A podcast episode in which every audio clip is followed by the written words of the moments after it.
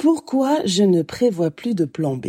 Salut, c'est Gladouane, je suis une ancienne de l'équipe de France d'athlétisme, multiple championne de France en triple saut, longueur, hauteur, heptathlon, médaillée d'or et d'argent au Liban à l'occasion des Jeux de la francophonie. Aujourd'hui, je suis coach et j'accompagne celles et ceux qui souhaitent réussir le passage de la carrière du sportif de haut niveau vers la vie d'après en leur donnant accès à travers un accompagnement individuel et personnalisé à des outils et des stratégies efficaces. Chaque semaine, dans ce podcast, tu trouveras une réflexion, des conseils, des clés, un partage d'expériences, mais aussi l'intervention d'experts pour t'aider à comprendre les changements qui s'opèrent dans ta vie et pour t'épauler dans ton épanouissement. Durant toute ma carrière, j'ai toujours préparé l'après et il n'a jamais été question d'arrêter le haut niveau pour me consacrer à autre chose. Même lorsqu'à mes débuts, mes finances m'obligeaient à trouver un job pour les compléments de revenus. La priorité restait l'athlétisme. Alors que ma carrière était en train de se terminer, je mettais en place la stratégie pour devenir journaliste en télévision. Et rares sont ceux qui connaissaient le projet. Mes amis très proches m'ont encouragé.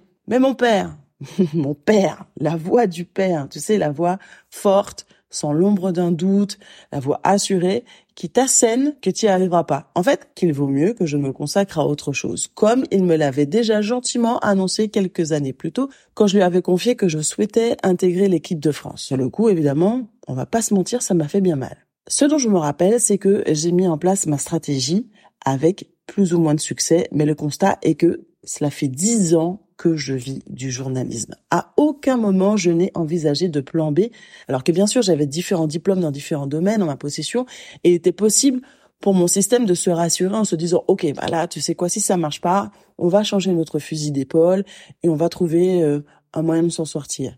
Mais franchement, au moment où j'étais complètement broke, complètement fauché, j'ai continué sur mon chemin et j'y suis arrivé.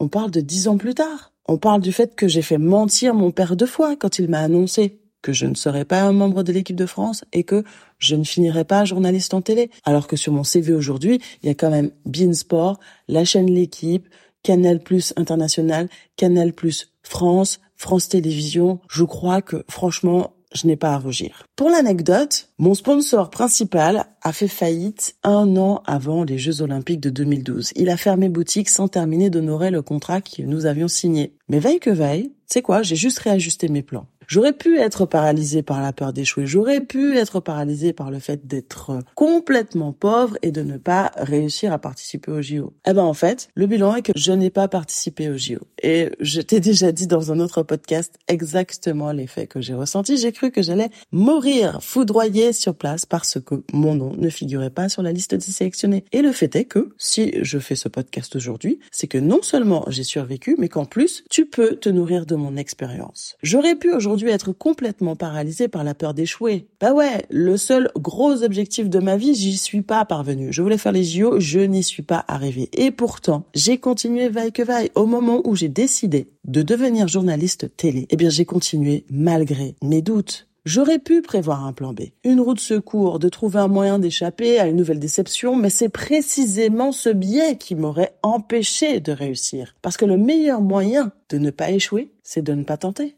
Bien sûr que quand tu tentes quelque chose, la réponse peut être positive ou la réponse peut être négative. Et je vais te donner une phrase que tout le monde répète, mais qui est tellement vraie. Je ne perds pas, j'apprends. Le meilleur moyen, et tu le sais dans le sport, c'est de tenter. Je vais prendre un exemple typique de basket. Un shoot. Au début, tu vas faire des airballs. Peut-être 50% euh, seront des airballs. Et puis au fur et à mesure, à force de pratiquer, à force, tu vas comprendre où sont tes points forts, où sont tes points faibles, comment tu dois placer ton poignet, comment tu dois placer tes doigts, où tu dois placer ton regard, quel geste tu dois faire? Et ça devient automatique. Tu ne penses même plus à l'échec tellement tu as pratiqué. Eh bien, c'est exactement ce que je t'encourage à faire. Une fois, pour te donner une anecdote, j'ai un ami qui m'a dit euh, d'accepter que ses rêves ne soient que des rêves et d'arrêter de tenter de l'aider à les réaliser. Franchement, sur le coup, j'étais hyper vexée, dans le flou total, parce que je ne comprenais pas comment on pouvait me dire que le rêve n'était pas accessible. C'est un mec qui rêvait de faire un documentaire sur la Black Exploitation. Tu sais, tous les films noirs des années 70, euh, 80. Et il me disait,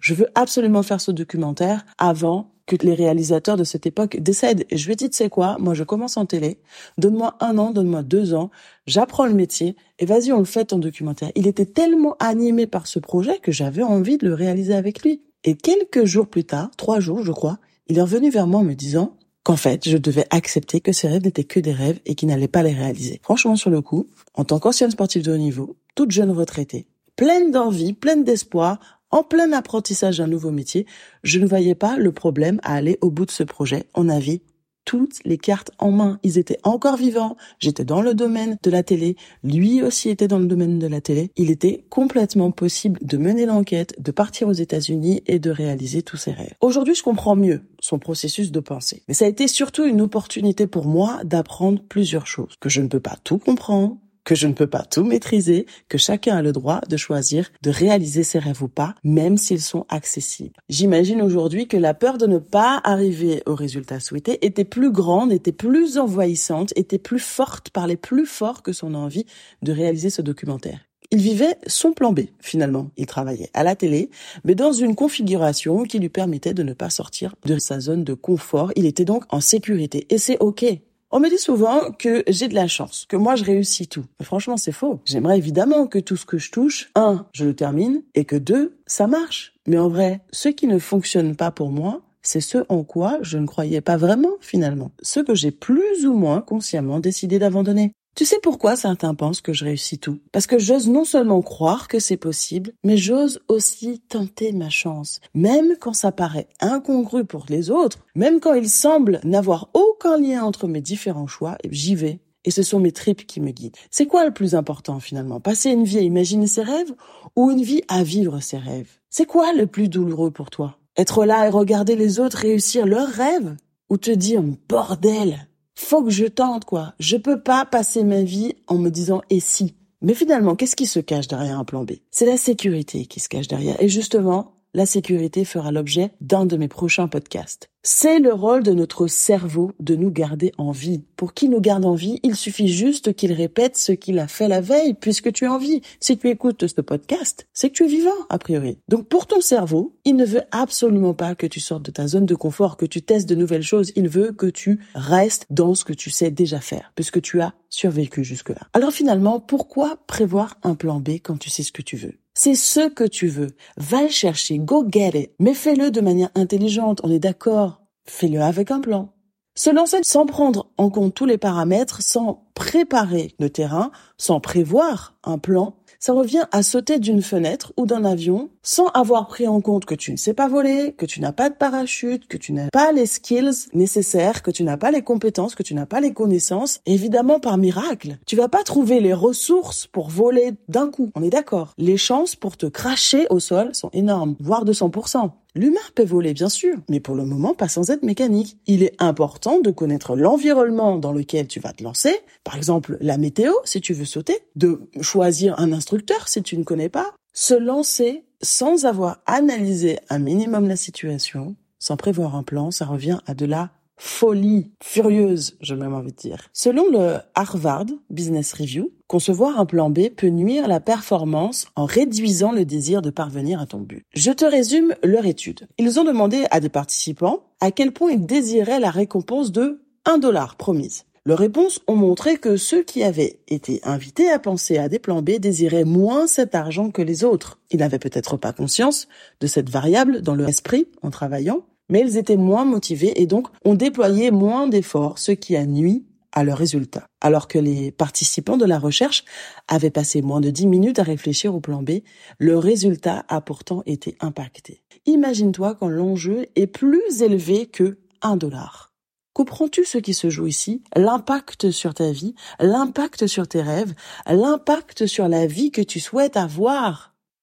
Élaborer ta solution de repli ton plan B, revient à réduire tes efforts sur une période prolongée. Les effets négatifs pourraient donc être encore plus importants. Je ne suis pas en train de dire qu'il n'y a strictement aucun avantage à faire un plan B, mais peut-être que si tu as un objectif, la meilleure solution est d'abord de te consacrer pleinement au plan A durant au moins une période donnée, au lieu de planifier un autre projet en parallèle. Fais d'abord tout ce qui est en ton pouvoir pour réussir ton main goal, ton objectif principal, et retarde le plus possible l'élaboration du plan de secours. Mais alors, tu me diras, du fameux ne pas mettre tous ses œufs dans le même panier Eh bien, le plan B apporte effectivement un confort psychologique. Le sentiment d'incertitude est forcément réduit. L'autre avantage en cas d'échec, c'est qu'on n'a pas à s'apesantir sur cet échec. Le plan B permet de vite se remettre en action. Mais élaborer un plan B utilise l'énergie que l'on devrait mettre dans le plan A, le plan initial. Et te priver de cette énergie, c'est te priver de l'opportunité de réussir ton plan A.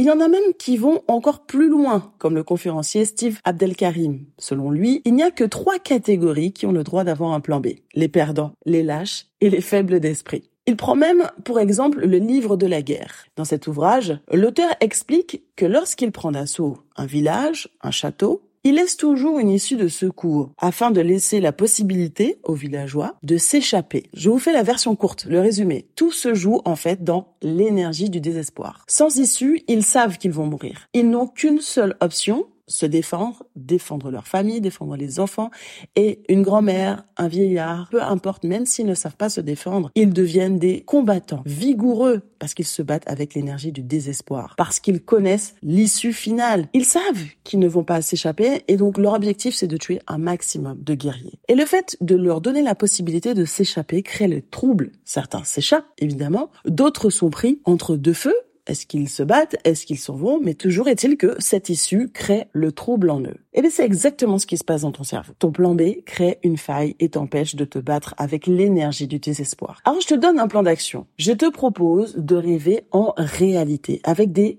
étapes concrètes. Ça fait moins peur que de voir l'objectif final. Peut-être qu'il faut envisager plusieurs possibilités, mettre ton objectif au centre, mais il faut absolument l'écrire pour concrétiser. Écris ton objectif final et ne te censure pas écris tout ce qui te passe par la tête. Comment procéder? Fais comme si quelqu'un venait te voir et que tu lui expliques étape par étape comment arriver à son objectif. Fais les choses le plus simplement possible et tu réajusteras au fur et à mesure. On a la croyance qu'il faut galérer pour réussir, alors qu'aller droit au but permet de gagner du temps, de replanifier, de réajuster au fur et à mesure, plutôt que de mettre un nombre infini d'étapes qui vont te fatiguer, qui vont t'épuiser et surtout te démoraliser. Allez, go, fonce, passe à l'action, prends ton stylo, écris ton main goal et détaille étape par étape.